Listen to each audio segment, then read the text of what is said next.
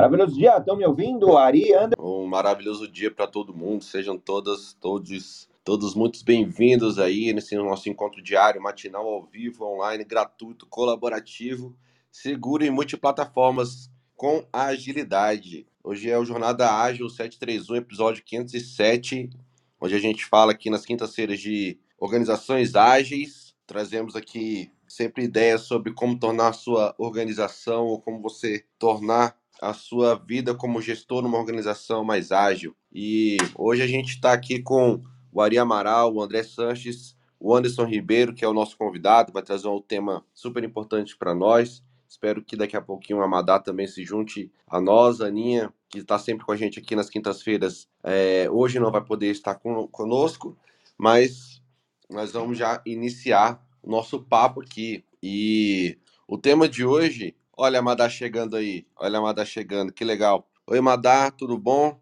É, antes de falar um pouquinho do nosso tema de hoje, queria que vocês se apresentassem rapidamente aqui para o público que talvez não conheça ainda, não vos conheça ainda. Eu aqui fazendo minha autodescrição rapidinho, sou moreno, tô, tô com na, na, foto aqui do Clubhouse, tô com um cabelo curto, uma barba, um sorriso no rosto e no fundo um, é o fundo de uma da sala que eu, né, em que eu trabalho ali na, no escritório da Bem. Então, é, e eu tô com uma camisa, uma camisa social azul.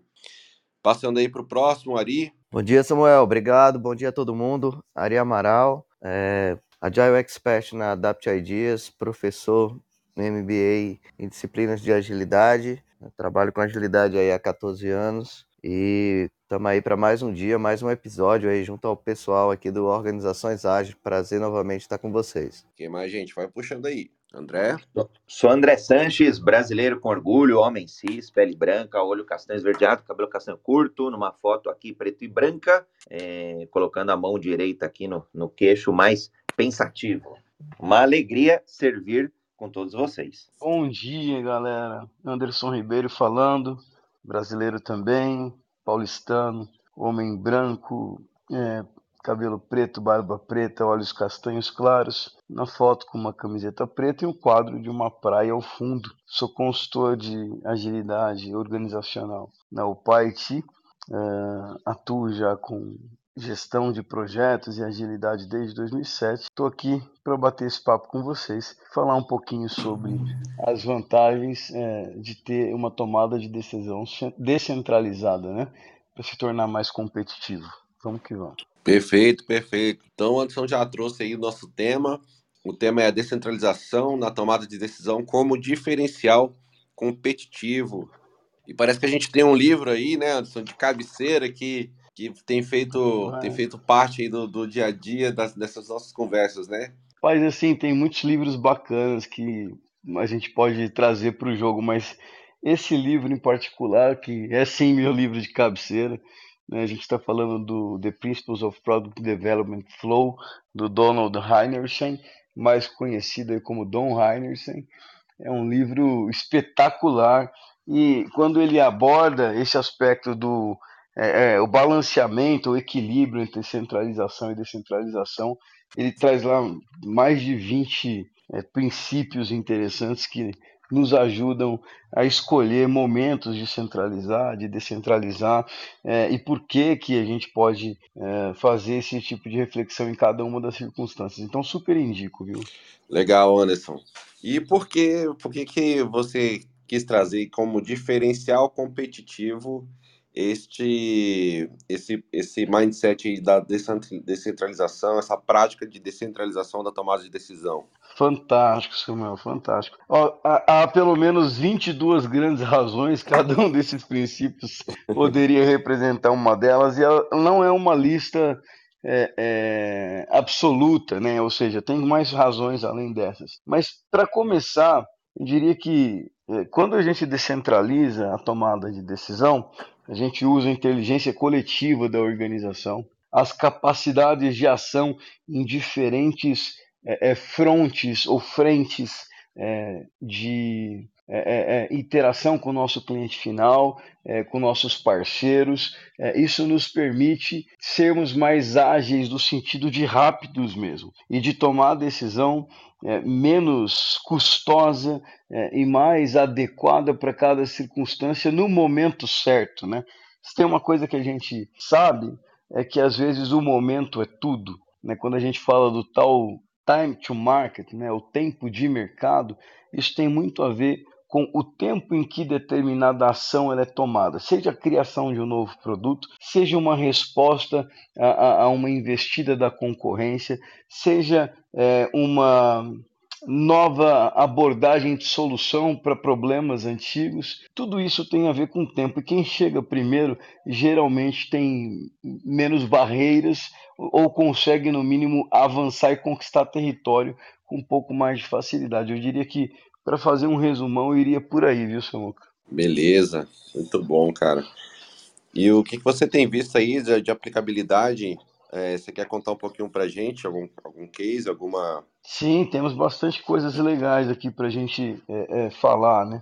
Eu acho que, é, olhando aí todo esse meu tempo de é, mercado, já, eu, eu já vi muitos aspectos de descentralização, por exemplo, quando eu atuava é, no SEB, no grupo SEB, que é a maior empresa, ou grupo de empresas de educação, até desde o ensino infantil até o ensino é, médio, né? Estamos falando aí desde a terra infância, aí, do jardim de infância, até a pessoa se formar no antigo colegial, hoje ensino médio. se eu não estou enganado, se já não mudou de nome, né? Que isso muda muito rápido. É, e, e, e, eles têm ali, é, por exemplo, um, uma quantidade de, de é, marcas deles próprias, né? falando algumas aqui, aqui, o Maple Bear, que era um grupo canadense, foi comprado por eles não tem muitos anos. É, o Coque, que também era uma marca do grupo SEB, hoje é da Pearson Education, mas eles também é, foram quem criaram o Coque. Tem o a, de AZ Educação, tem a Conexia, tem uma pancada de marcas legais aí é, que são desse grupo ele está espalhado pelo Brasil, pela América Latina e agora com a compra da Bear pelo mundo. E eles usam é, o sistema de tomada de decisão descentralizado para fazer algumas customizações que fazem sentido para marcas que estão espalhadas no Brasil inteiro. Então, quando eu tenho é, alunos que estão estudando em São Paulo e alunos que estão estudando, por exemplo, lá no Nordeste, lá em Natal, é, as necessidades de algumas coisas desses alunos no currículo não currículo básico pode ser diferente. Né? Quando eu vou é, ensinar um currículo de música, um currículo de balé ou outras atividades, eu posso ter uma demanda regionalizada. Em vez de ensinar balé, eu vou ensinar outros tipos de dança que têm mais interesse para aquela população. E, eu, e essa decisão não pode estar na mão só é, de um grupo centralizado que não tem é, a visão tão clara é, dos aspectos culturais daquela é, região. Então, eu preciso ter um mix de produtos e serviços é, que sejam representativos para o lugar onde aquela escola está inserida. E aí você tem um pouco de liberdade sobre essa parte do currículo para que eles escolham. E isso fez muita diferença, porque você passa a ser uma escola é, que está integrada com a comunidade onde você está é, é, é, desenvolvendo as suas atividades. Então, esse é um caso simples, mas um caso onde aumentou o número de alunos, aumentou a retenção de alunos, aumentou a geração de identidade do aluno e da família com aquelas escolas que ali estavam, só porque foi dada a liberdade do time que está lá na ponta, que administra as escolas daquela região, é, conseguir ter autonomia para fazer alguns ajustes na base curricular de cursos eletivos, né? O Anderson, se, se, você me permite, eu queria complementar nessa linha Pô, de claro. escolas, né? Aqui em, aqui em, São Paulo a gente tem um exemplo muito forte de descentralização na educação, que são as escolas do grupo Lumiar do Ricardo Semler, tá? Então, a Lumiar, ela é uma escola que tem, acho que ela fez 12, não vou saber de cabeça, mas já tem mais de 10 anos, e nasceu com uma proposta totalmente é, diferente, onde ela, ela colocou o modelo de mosaico, né, onde as disciplinas elas não são sequenciais, elas são complementares, numa linha muito sistêmica, e to, to, todos os alunos lá trabalham com visão já de projeto. Eles têm uma linha de, de, prof, de tutores, na verdade, os professores não são professores tradicionais, são tutores, e esses tutores, eles trabalham né, numa multidisciplinaridade da disciplina, organizando o, o, conteúdo a nível de projeto e o aluno escolhe quando, que projeto ele quer atuar, como ele, como ele quer fazer, qual assunto ele quer é, colocar no projeto dele. E esse assunto acaba envolvendo outras disciplinas, é, como matemática, física, ciências, né? Ele mistura todas as disciplinas e, e, e é uma proposta assim bem diferente. Eu trabalho durante duas anos com, com, com onde eles estavam na época colocando o, o sistema Lumiar é, em software, né, para poder externalizar para outras escolas. Era muito interessante que trazia uma visão de, de mundo diferente, onde eles tinham lá um, um modelo de roda de educação, onde um, um o aluno tipo, de, de, do ensino infantil, um aluno de seis anos de idade, estava num debate sobre um assunto da semana com um aluno do terceiro ano do ensino médio. Então havia uma, há uma pluralidade né, de, de ideias, de conhecimento. Cara, e foi muito incrível participar do dia a dia deles durante duas semanas. Tem uma escola, hoje a Lumiar acho que está com três, quatro unidades aqui em São Paulo, não vou saber falar bem, mas pode dar uma olhada no site da Lumiar. Tem a unidade, duas unidades em Santo Antônio do Piau, a, a unidade, quando eu fui no, no início, o trabalho que eu fiz lá cinco anos atrás, era na Bela Sintra. Hoje, acho que eles fundaram uma unidade também aqui no Burumbi. E, cara, é fantástico. É fantástico. É uma escola bilíngue também. E ela trabalha com, com a linha dos mentores. Como a gente aqui no, no Universo Ágil, como é que funciona? Você tem um projeto lá que vai envolver a área de medicina. Então, os médicos se cadastram e eles trazem aquele conhecimento específico para os alunos para eles utilizarem dentro daquele projeto. Assim, vai com engenheiro, com, com analista de TI qualquer outro profissional.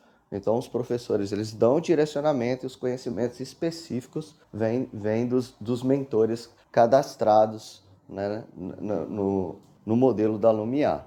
Né? É, é, é incrível a autonomia que os alunos aprendem. Eles, eles, eles trafegam dentro da escola, eles saem, entram na hora que quer, mas tudo com muita responsabilidade. Esse foi um grande exemplo de descentralização que eu tive a honra de poder conviver um pouco e lá na Lumiar eu lembrei um caso muito curioso. Os alunos iam fazer uma festa que eles, que eles sempre fazem, eles organizam um tema, ah, festa de despedida aqui do, do fim do semestre, do fim do ano. E aí eles fazem uma reunião com todos os alunos, pessoal, qual vai ser o tema e como, como, como vai ser a dinâmica da festa. Então todo mundo participa, vota com total liberdade. E um aluno, lembro, eu estava no dia, ele disse assim: ah, vamos vamos quebrar todas as cadeiras da sala.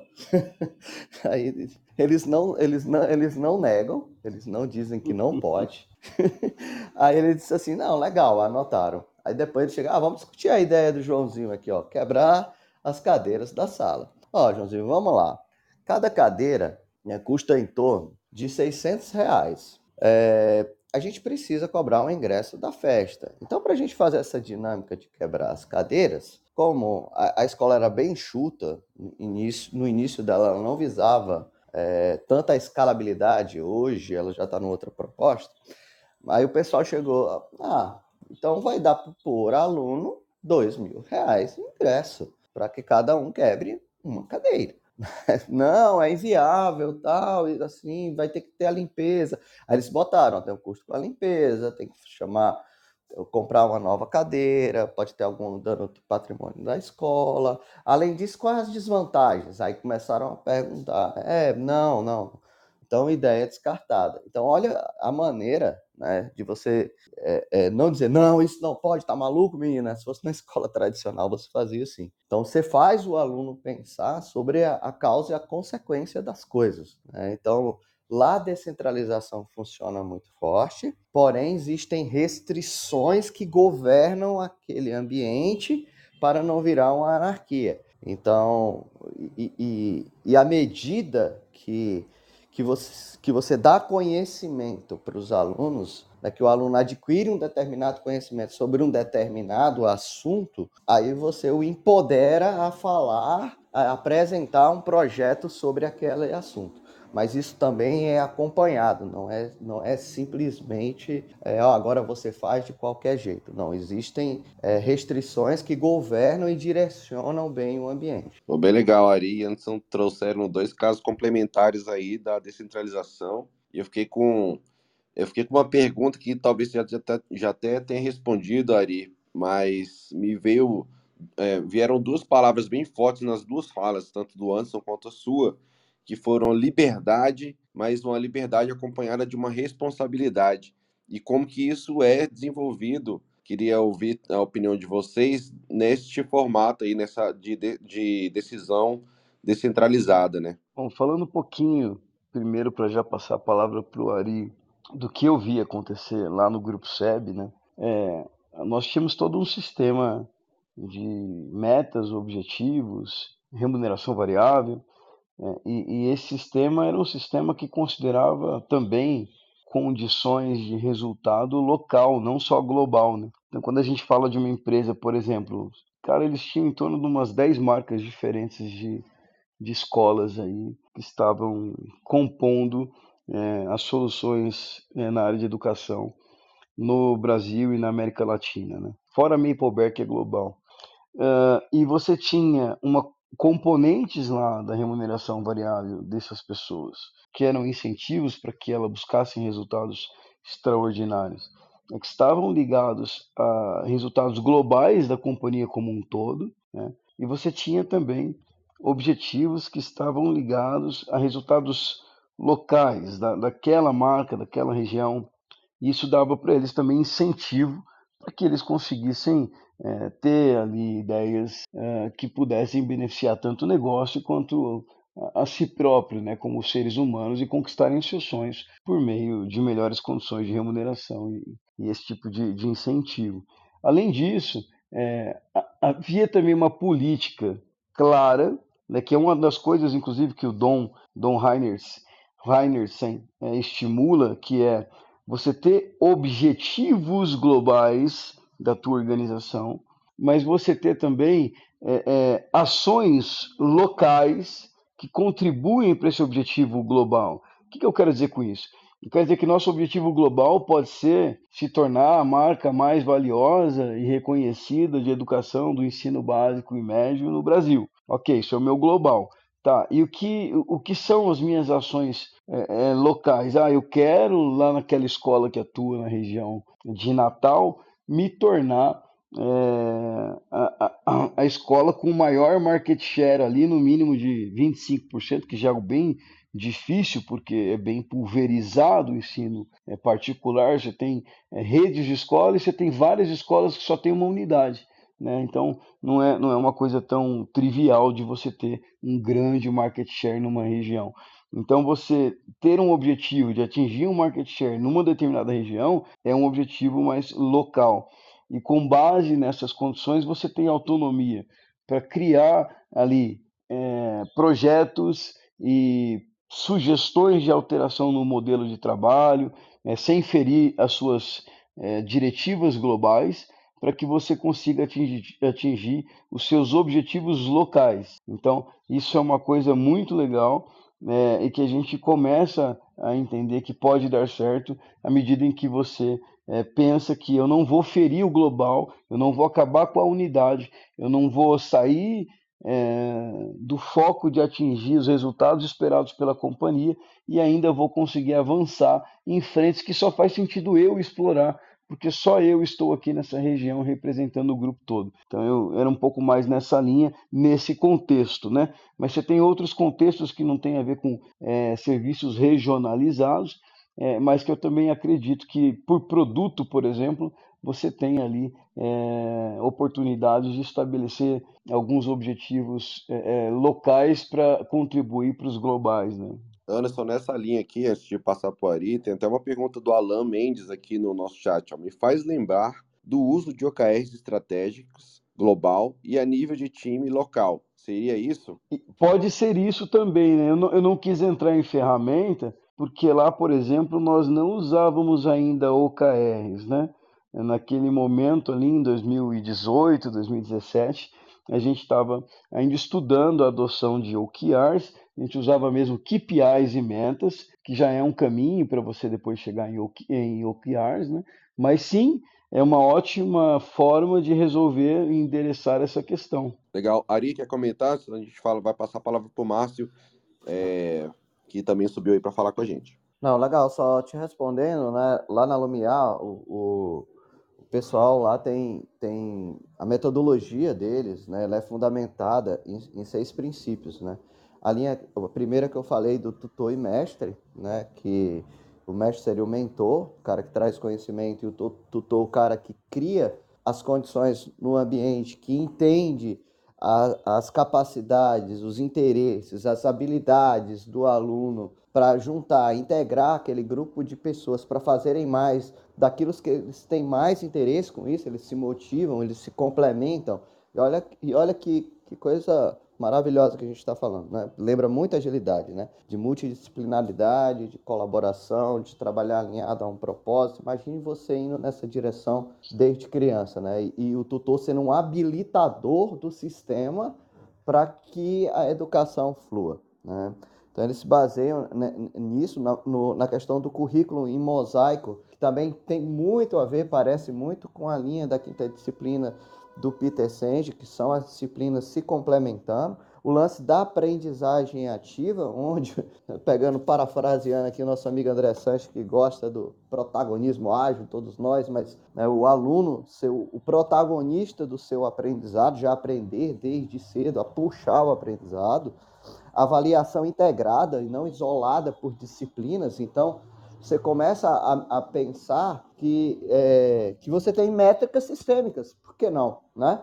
Porque ao invés de você medir o cara por uma disciplina A, B, C, D, E, não, você mede por um resultado de um projeto que englobou todas as disciplinas e a tua nota é composta pelo produto das relações das disciplinas, não pela soma delas. Então, você já começa um exercício de pensamento sistêmico na escola. Né? O lance também da multietariedade, né? esse lance de você ter projetos onde você mistura salas de, de, de, de, alunos de diversas idades e de diversos estágios do aprendizado e a gestão participativa. Então, esse conjunto de coisas, Samuel, eles acabam é, é, regulando né, e, e, dando a diretiva para a descentralização, no caso, que vinha totalmente do professor, né, ela funcionar bem de forma, de forma orgânica dentro da, da instituição, tá? Muito bom, muito bom, legal, gente. Porque o que estava vendo aqui é que é, existem, né, existe a necessidade, então, de haver, de fato, algumas características é, restritivas ali em algum nível para que não as coisas não se não se for, não, não venham a se tornar um caos, né? Mas mas também para que possa deixar a liberdade em, em certo nível e ela ser é, ser utilizada para um foco, sendo canalizada aí por um por algumas formas de fazer é, essas restrições, né? Vamos fazer aqui o, o reset de sala para a gente já abrir aí a oportunidade para as pessoas que subiram começar a falar, tá? Então, a gente está aqui no Jornada Ágil 731, episódio 507. Nas quintas-feiras a gente fala sobre organizações ágeis e o tema de hoje é a descentralização da tomada de decisão como aí um diferencial competitivo nas organizações. O nosso convidado está trazendo um conteúdo para a gente aqui é o Anderson Ribeiro e estamos com a participação do Ari Amaral, André Sanches, Madá de Lima já subiram aqui para o palco também uh, Márcio e Suzy. Queria dar a oportunidade para falar e trazer as contribuições aqui. Márcio, que subiu primeiro, por favor, seja bem-vindo. Bom dia, pessoal. É, obrigado pela Bom oportunidade. Dia. Eu sou, sou neto japonês, estou ali na foto com o quintal da minha mãe ao fundo e um origami bem colorido, porque o origami é o meu principal projeto atualmente. Para quem não conhece a palavrinha Ikigai, é o meu Ikigai. E, gente, falaram de escola, eu vou, vou buscar ser sucinto, porque daria, eu faço palestras na área de educação, daria para falar o dia inteiro. Mas eu conheço a Lumiar, ainda não fui lá, adoraria ir lá, viu? Então, Ari, gostaria muito de ter um contato lá da Lumiar para conhecer pessoalmente. Se eu não me engano, acho que é o Ricardo Semler, né, que é o idealizador. Isso, eu, eu tenho um e-mail dele, Márcio, eu, eu posso te passar, até o telefone, né? Eu vou ah. entrar em contato com ele, eu vou encaminhar, na verdade, um e-mail entre em contato comigo que eu te encaminho, tá bom? Show, show, maravilha. Já valeu a sala. Eu queria compartilhar que meu filho, mais novo, estudou dois anos no Amorim Lima. E eu acho uma pena as pessoas não conhecerem tanto o Amorim. É um colégio municipal aqui no Butantã, onde eu moro. E ele teve essa oportunidade, e eu tive essa oportunidade de conviver numa escola que talvez seja o mesmo, segue o modelo da escola da Ponte, de Portugal. Então, as salas também são misturadas, as idades são misturadas, seguem roteiros, e a comunidade e os pais são muito envolvidos na escola. É, então, foi uma honra ter participado lá do, do Amorim, mas existem modelos e escolas maravilhosas. Por exemplo, lá no sul tem a cidade Aine, A-Y-N-I, que também eu quero muito conhecer, é uma cidade educadora. Lá em Piracanga, também quero muito ir, tem o Instituto Inquiri. Então, o que eu quero dizer é assim, existem escolas muito incríveis no Brasil. Eu tive a oportunidade de organizar alguns eventos com José Pacheco em 2014 e ele falou que veio de Portugal para o Brasil e um dos motivos é porque ele acredita que o Brasil tem projetos fenomenais de educação. Então eu recomendo, é, vou recomendar algumas coisas. Um é acompanharem o a Futura tinha um projeto chamado Escolas Inovadoras. Eram 13 escolas no Brasil. Vale a pena dar uma olhada. E em 2020 eu estava muito, eu diria, revoltado em ver as escolas não conseguirem ir para o mundo online de uma forma efetiva. E aí eu fiz um vídeo que eu chamei de Reinventando as Escolas, só pesquisar no Google, onde eu editei seis horas de conteúdo. Foram seis horas de edição onde eu sintetizei ali algumas reflexões sobre esses modelos de educação. E o meu outro filho, ele está fazendo Senac Jogos Digitais, mas ele fez todo o ensino médio fora da escola. Ele fez o que a gente chama de, não é o homeschooling, ele fez o unschooling, que é uma visão ainda mais livre do aprendizado. Então, assim, o homeschooling não é legalizado no Brasil, mas dentro do modelo de descentralização, acredito que seria um grande sonho que fosse liberado, porque esse é o melhor modelo de educação que seria realmente descentralizar. Então, para não me prolongar muito, quem quiser saber um pouco sobre essas minhas visões, eu tenho um post que chama Visões de um Futuro Não Tão Distante, 2050. Visões de um Futuro Não Tão Distante, 2050. Aí vocês vão ver a visão que eu trago do que eu imagino que será 2050. Mas, gente, adoraria ter uma sala de educação aqui no Agilidade, hein? Dá um pano para manga. Obrigado pela oportunidade. Ô, ô, ô, ô, Márcio, cara, que trabalho fantástico esse que você faz, viu? Enquanto você falava, eu estava dando uma pesquisada nos teus artigos, nos teus vídeos. E já vamos, já vamos conversar, trocar ideia, que esse assunto também me fascina bastante. E fica a provocação aí para o André, e eu acho super, hiper válido uma sala de educação na agilidade, agilidade na educação, tá? Legal, Márcio. Muito obrigado pela contribuição com a gente aqui. Realmente fiquei super interessado com, com essa visão aí. E eu acho que vale a pena a gente trazer, sim, um quadro aqui, alguma coisa em relação à educação, né? Suzy, acho que é a primeira vez que eu vejo você aqui com a gente. Eu não sei se tem vindo falar, mas eu queria que você se apresentasse aí também, fizesse a tua audiodescrição e pode ter a palavra. Fala com a gente. Bom dia, muito bom dia, interessantíssimo esse tema.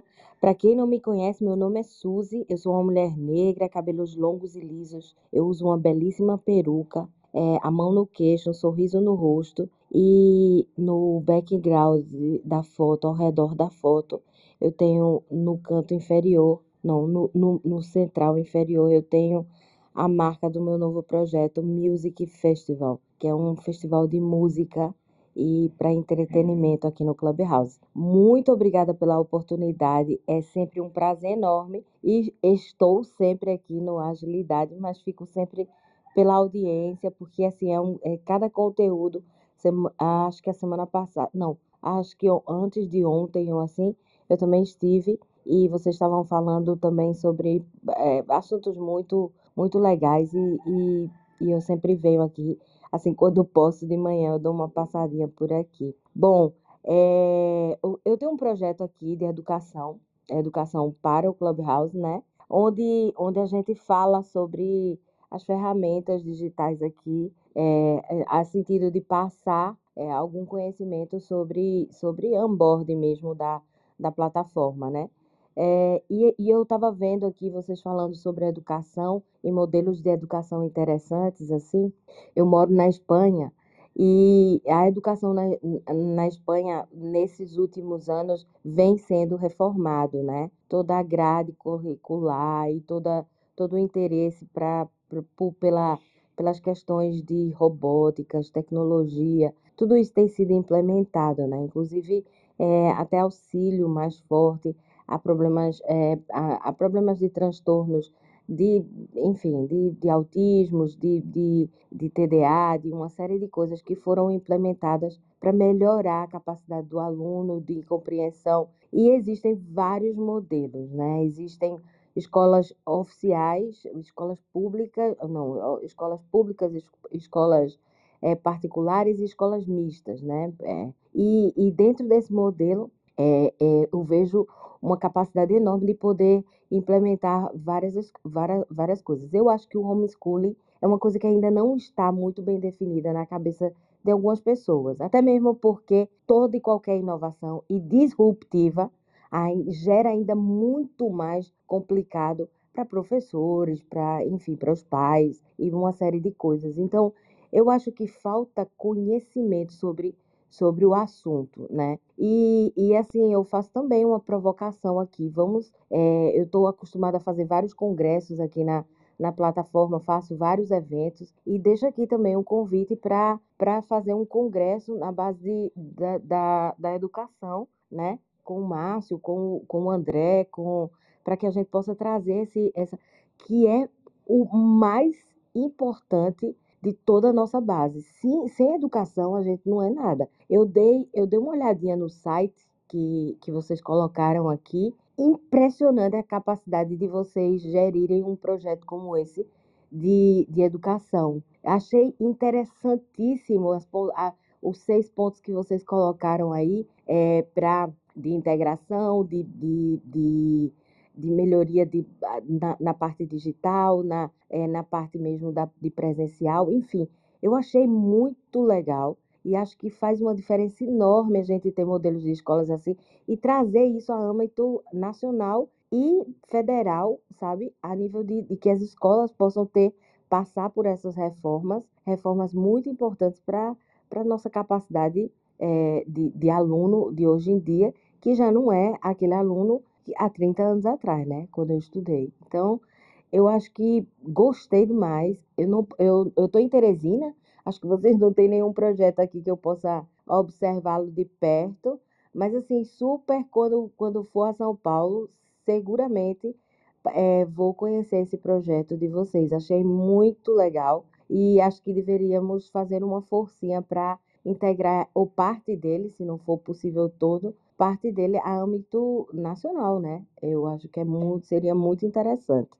Bom, é, eu fico por aqui com o meu comentário, mas gostei demais. Muito obrigada pelo convite a vir a, aqui a, a dar aqui a minha sugestão, né, a minha opinião, mas um abraço enorme e é sempre muito legal vir às salas de vocês, por mais salas aqui no Clubhouse com este conteúdo. Obrigada. Um bom dia a todos. Muito bom, Suzy, maravilhosa sua participação, muito obrigado. A gente é, queria só fazer um, um, disclaimer aqui que eu esqueci de fazer. A gente está aqui com o, a nossa mentoria da agilidade exponencial, as turmas abertas logo fechando aí e aproveitem, gente, para fazer parte da nossa primeira turma de mentoria de agilidade exponencial. Vem fazer networking com a gente também, uma super oportunidade de, assim como está acontecendo aqui ao vivo, né? Ari, Márcio trocando é, networking aqui e a gente também aproveita, vamos aproveitar essa turma para a gente fazer esse networking, para a gente também aprofundar nos temas é, de agilidade e que a gente está, tá, que vocês estiverem se propondo a, a aprofundar. São aí é, praticamente 60 mentores, gente de, toda, de todas as áreas, é, falando um pouco, um pouco sobre agilidade Eu acho que vai ser uma, uma super oportunidade para você e para a gente aqui é, entender um pouco mais sobre como exponencializar o nosso lado profissional utilizando a agilidade como meio, como caminho. Madá tá, Madá tá, tá, tá aqui com a gente, não tá? Tá conseguindo Olá, pessoal, bom dia, Oi, bom dia. Cheguei um pouco tarde porque no trânsito o, a, a, a, internet me sabotou, então já cheguei, peguei a conversa pela metade, caí de paraquedas aqui, só ouvi. Quando eu cheguei, o Márcio estava falando, né? É, ficou muito bem ali, é, inclusive falou da escola né, que o filho dele estudou. É, esqueci até o nome aqui, deixa eu ver aqui que eu andei. É, Amorim Lima. Amorim Lima, é. E falou muito bem, falou da, da escola Inquiri, né, Márcio? Eu conheço o pessoal da Inquiri, sabe? Depois quero até conversar com você sobre isso. E a Suzy, gente, que gracinha, Suzy. Nossa, você é sempre muito bem-vinda às quintas-feiras aqui. Né, se junte-se a nós né, nessa, nesse bate-papo incrível. A ideia que o Márcio deu também da gente falar mais sobre educação, né, agilidade na educação, Márcio, é sensacional.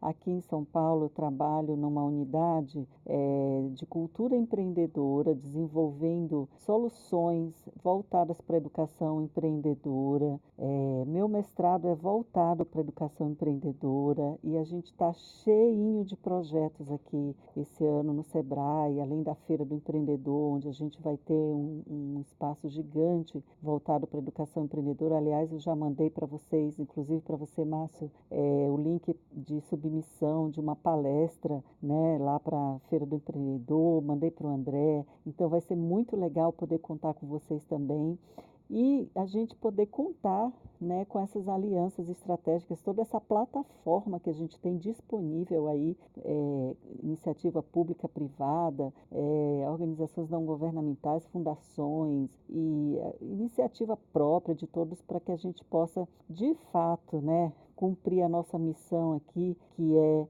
né, de difundir a agilidade, a nossa visão também de democratizar a agilidade, né? Alcançar um milhão de pessoas até 2020, 2025. Opa, deu um trava-língua aqui.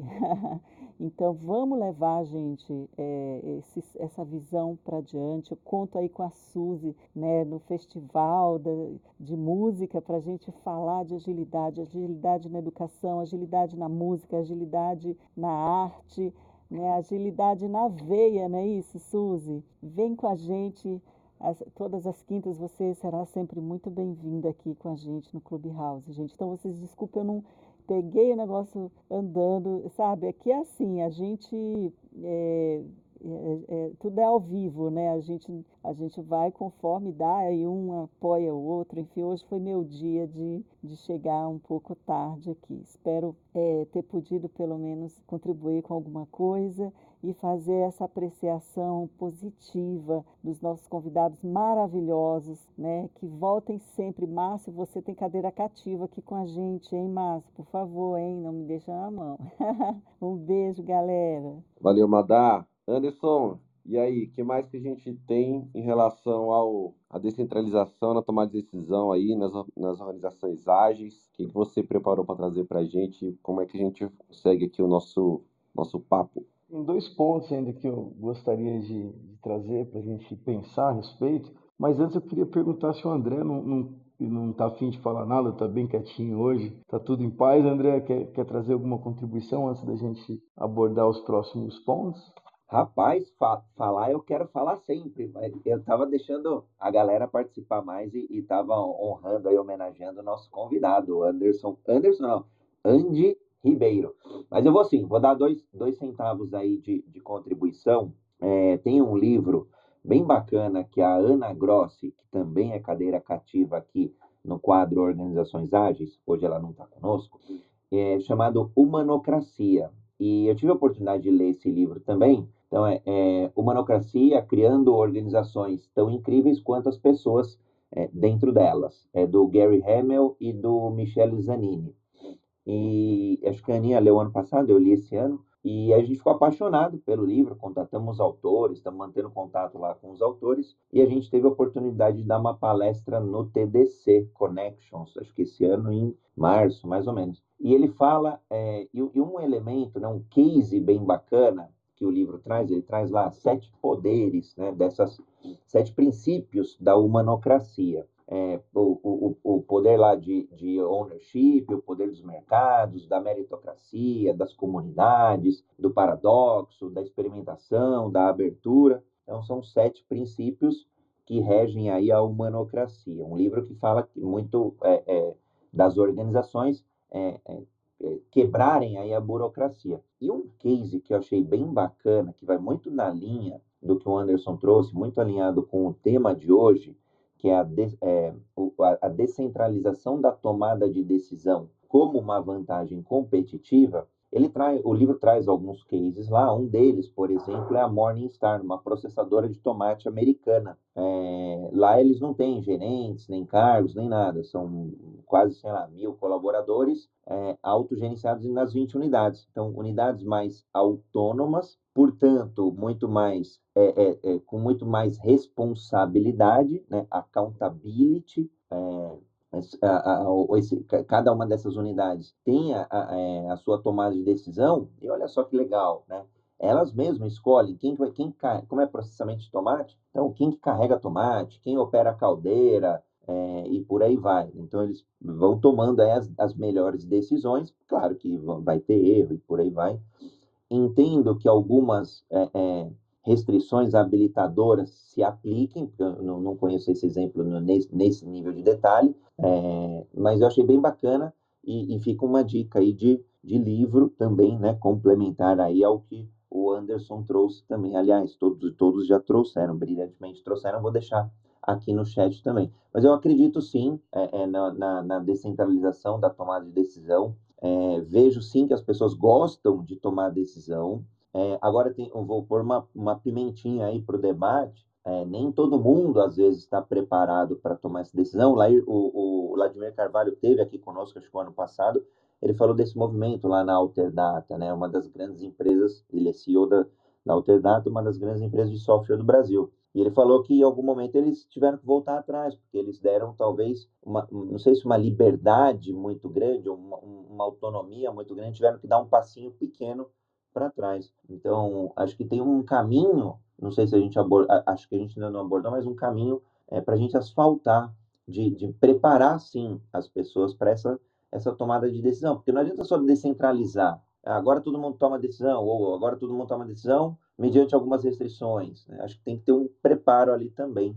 É, para que dê mais certo essa descentralização. Maravilhoso, André. Eu acho que é, fazendo um, uma brincadeira aí com as palavras, foi transmimento de pensação, né?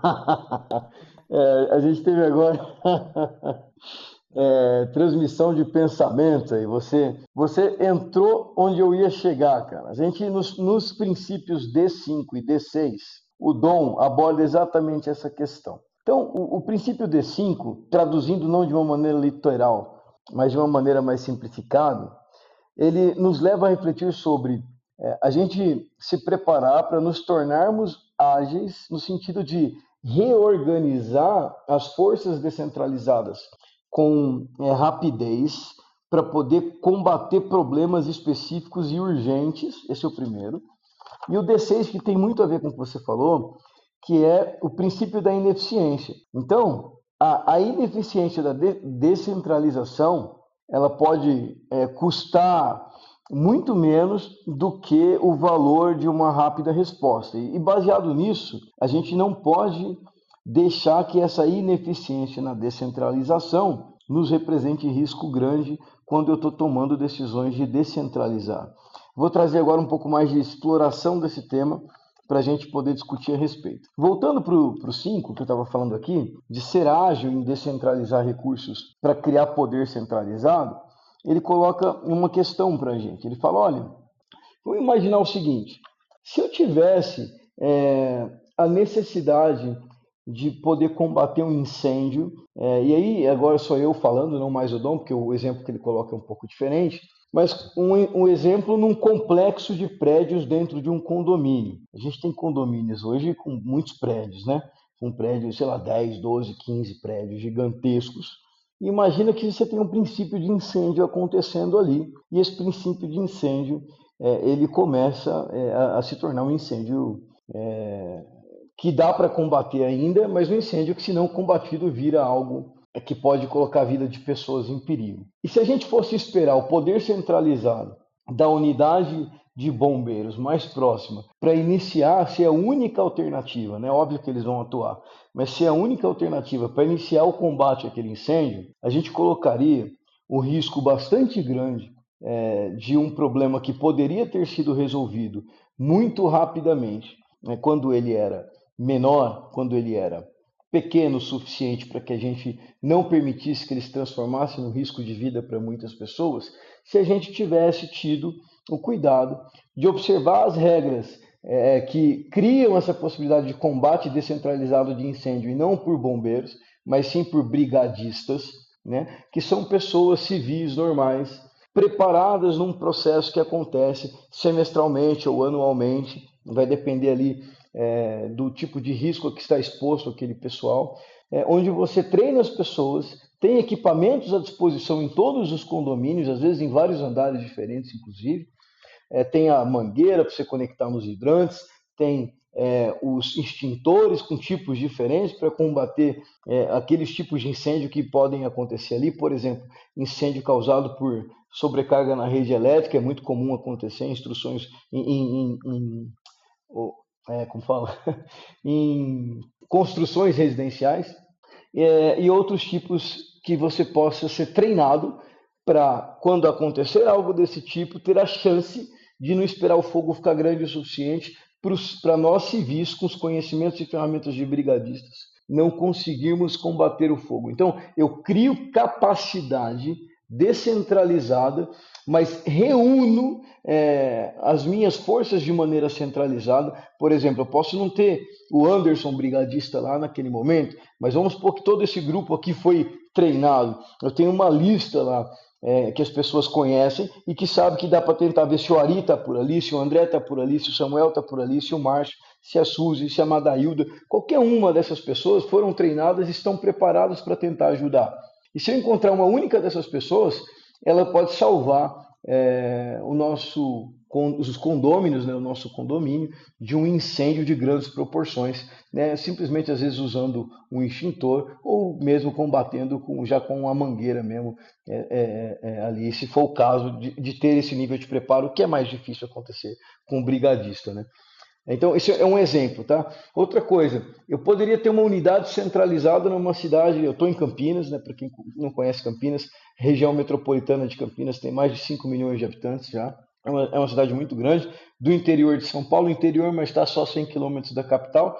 É, e aqui em Campinas, você tem algumas unidades de bombeiro pelo tamanho da cidade. É, só que a cidade cresceu de maneira desestruturada.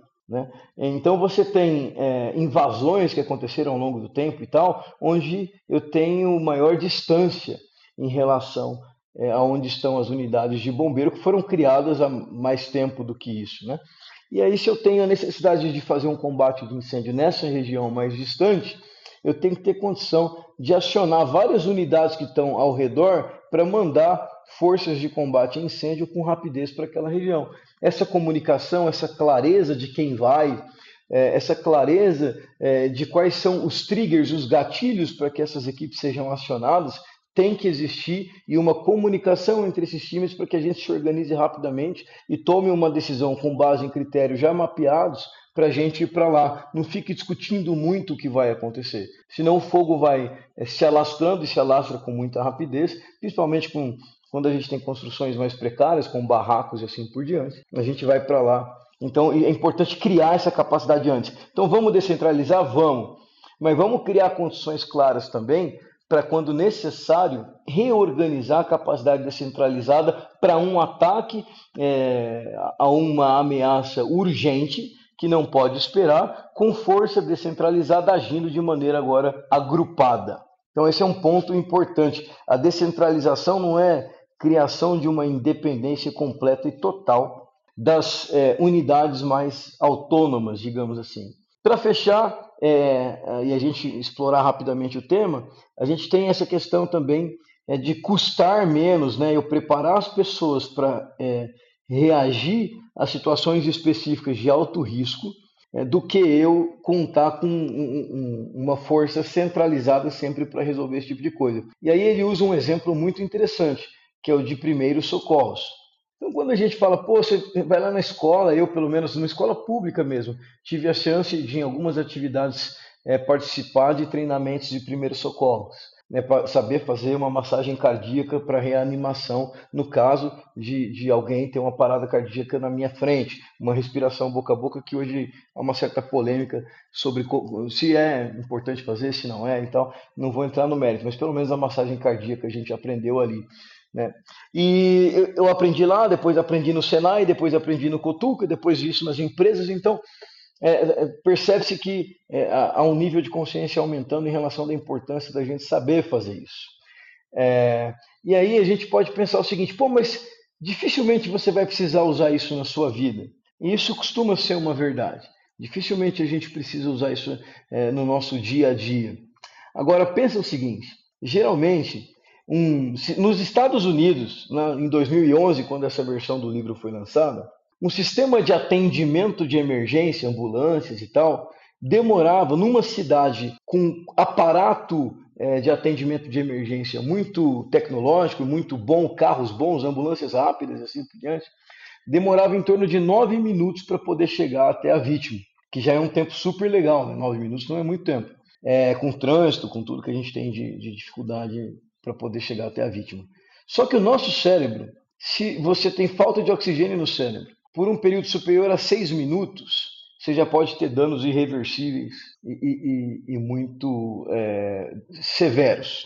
Então, eu estou dizendo que assim, a média é de nove para chegar. Com seis, eu já tenho chances grandes de danos severos é, cerebrais. Então, assim, na boa, eu tenho 30% do tempo a mais, até nove, é, com uma probabilidade muito pequena, muito ínfima, de chegar antes. E quando chegar, ainda chega, e aí os caras têm que sair do carro correndo, entender o que está acontecendo e atender a vítima. Ou seja, é, o custo de manter todo mundo preparado para fazer uma massagem cardíaca, perto do valor que ela traz em recuperar uma única vida que seja que não tem valor, é absurdamente maior. É, eu, eu ter a vantagem de manter todo mundo preparado para essa situação. E a gente tem que identificar quais são as situações de primeiros socorros dos nossos negócios para que todo mundo esteja preparado de certa forma para lidar com elas quando elas acontecerem, mesmo que isso não seja a sua função principal. Eu acho que essa é uma provocação bem interessante que o Dom deixa aí nesse princípio número 6. Sensacional, sensacional. lembrei de uma, um caso também de descentralização aqui, que eu vivenciei é, num, numa, numa instituição financeira, né? Onde a gente fazia. Tem várias, várias comunidades de, de, de entrega de produto tecnológico ali, onde envolvia bastante, é, bastante a questão do desenvolvimento mesmo de software, né? E, e aí existe uma centralização bem forte também em relação ao banco de dados. Então, toda vez que precisava criar alguma coisa nova em banco de dados, precisava acionar uma área centralizada, é, central, bem centralizadora disso. E aí foi tomada uma decisão, e depois de algumas, alguns, algumas rodadas de PDCA aí, de conversa sobre como a gente poder, poderia melhorar, é, foi tomada uma decisão de, nas, de ter pessoas habilitadas, treinadas dentro dos squads ali, das, das dos times, a fazerem um trabalho, o, o trabalho mínimo que se, que se deveria, que se poderia fazer dentro de algumas restrições técnicas que foram dadas pela área centralizadora, mas já começar, já começaria a ter pessoas habilitadas a fazer o trabalho que antes era feito só na por, por, por, algumas pessoas que centralizavam aquela, a, aquelas ações, né?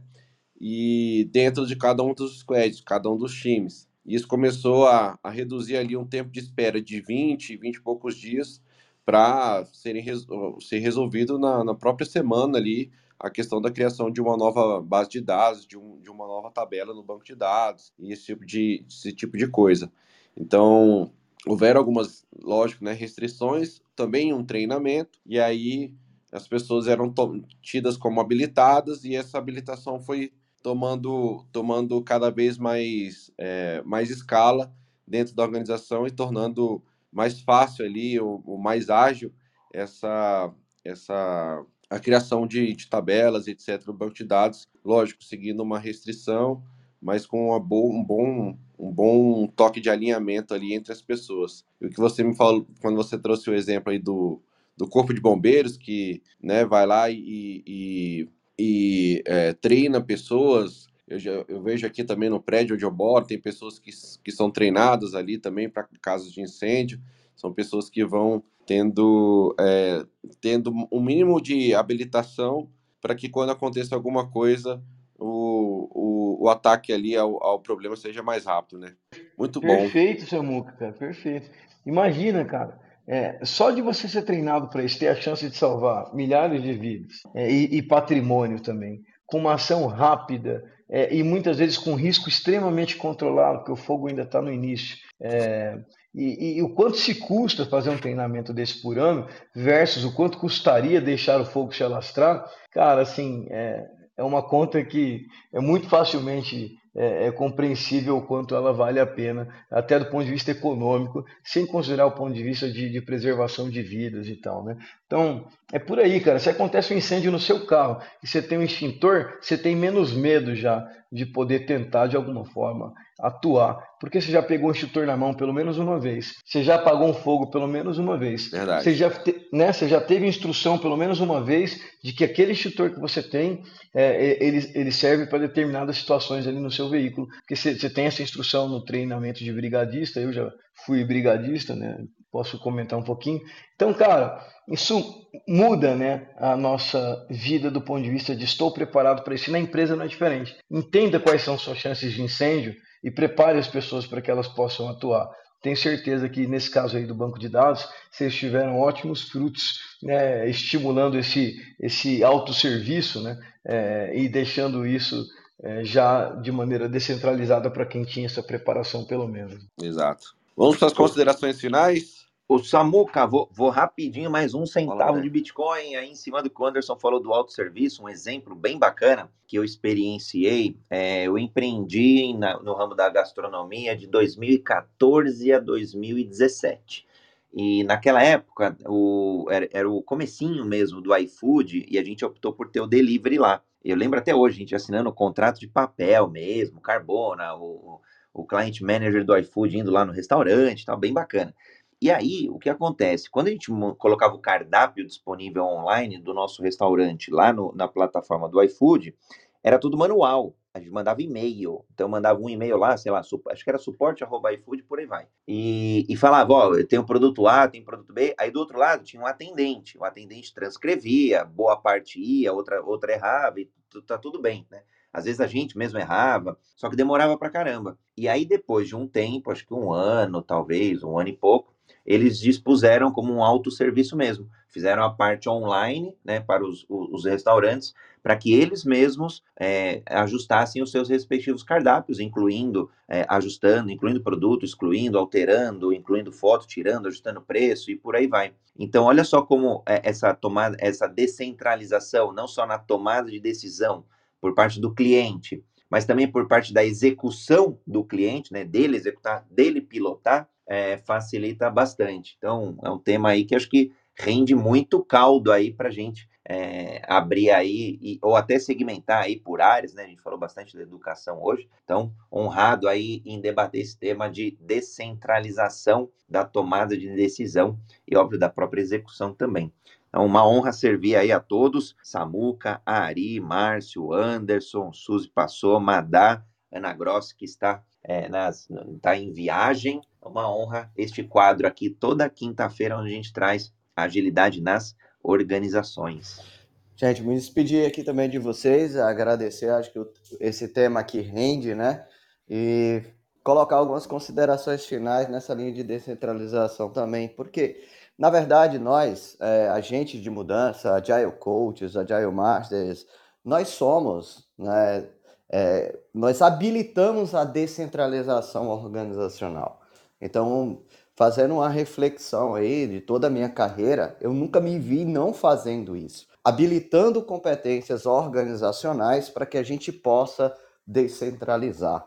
Né? Então é, é o lance da inteligência coletiva, de habilitar a inteligência coletiva, e falando de inteligência coletiva, de inteligência coletiva, perdão, a gente tem aí, né, nosso programa de mentorias aí, mais de 60 mentores aí, inteligência coletiva, muita gente com experiência em descentralizar tomadas de decisões e descentralizar contextos, em fazer a organização fluir, né, de forma mais contínua, na busca da eficiência, da eficácia, composta por nossos mentores aqui. Vocês já viram vários cases aqui do Anderson, do Samuel, do André, né?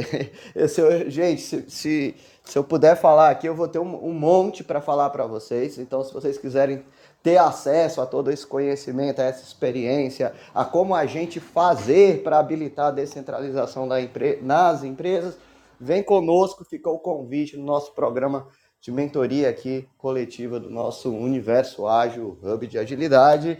Deixar só algumas dicas, a gente falou lá da Lumiar, é, fomos para uma linha de educação, eu citei o Ricardo Semler, mas eu não poderia deixar de dizer que ele foi um dos primeiros caras a promover empresas sem gerentes no mundo e a primeira na América Latina, que foi a Senco, e tem alguns livros que eu deixo de dicas sobre isso, Virando a Própria Mesa, Você Está Louco, né? Então o Semler pesquise sobre os livros do Ricardo Semler, de como ele criou uma organização, uma empresa totalmente focada na linha de descentralização, descentralizada, porém não sem regras, e foi exemplo para o mundo inteiro palestrando sobre isso, tá bom? Eu tenho dois cases de descentralização e de promoção de agilidade na educação, mas fica para um outro episódio para a gente falar sobre esse assunto e sobre vários cases de como a gente ajudou a descentralizar o poder em organizações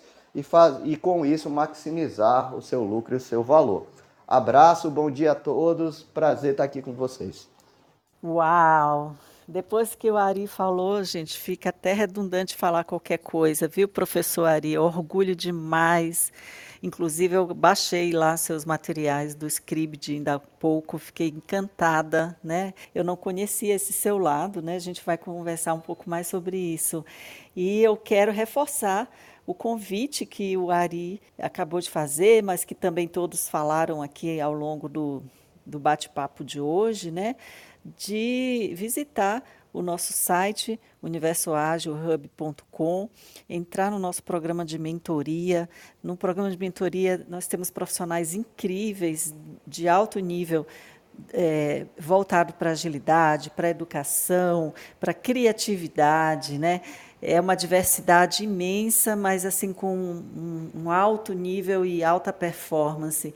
Você não pode ficar de fora e acompanhar é, nossos encontros diários aqui e especialmente às quintas-feiras, né, o nosso tema agilidade organizacional, organizações ágeis, né, até porque é, nós próprios já somos em, em, si mesmos uma organização, né?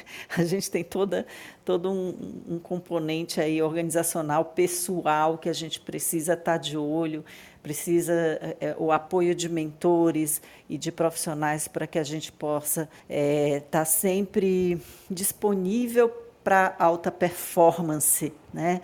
Então só tenho a agradecer a, é, a todos e prestar aqui meu reconhecimento ao Andy que é, toca tão bem aqui, o nosso Pio querido das quintas, ao Samuel, que foi maravilhoso, né, ao André, que André não tem nem palavras, né, só tem gratidão por tudo que ele começou, é um cara visionário, é um cara que a gente está querendo estar tá sempre perto dele, né, o Ari, gente, que é essa pessoa incrível, né, apaixonante, inteligente, que a gente também não consegue é parar de querer escutar. Quando ele abre a boca, um céu se abre. E o Márcio, que é essa pessoa também incrível, que alia inteligência emocional, inteligência espiritual, inteligência cognitiva, é uma potência, uma pessoa que dá muito orgulho e satisfação de estar próximo, né?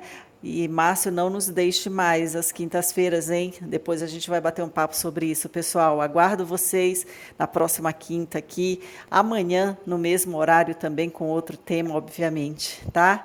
Abração. Galera, eu também queria me despedir aqui dizendo que é uma honra fazer parte desse grupo tão seleto de pessoas tão iluminadas é, então, e, e, tão luminosas, né, que iluminam também tanto as nossas, as nossas vidas, os nossos dias. É, parabenizar o Samuca aí pela ótima condição. É, foi um, um, apresentador fantástico também. E hoje as contribuições aí de todos, do Ari, da Suzy, do Márcio, do André, da Madá, é, foram muito enriquecedoras para a gente explorar bem esse tema. E vamos que vamos, galera. É só o começo. Acessem o link, se conectem aos mentores, às mentoras. É, avaliem a possibilidade de adquirir a mentoria. Eu acho que pode fazer bastante sentido para a sua carreira. E para o seu networking, muitas portas podem se abrir nesse caminho aí. São 60 pessoas com acesso né, a muito conhecimento, a muitas empresas, a muitas coisas que podem te dar é, dicas importantes para que você acelere o seu desenvolvimento profissional. Então, experimenta, né? E você depois me diz o que você acha com garantia total de devolução do seu dinheiro se você não sair de lá satisfeito ou satisfeito com o seu investimento. Beijo no coração, nos vemos 7h31 amanhã no Jornada Ágil.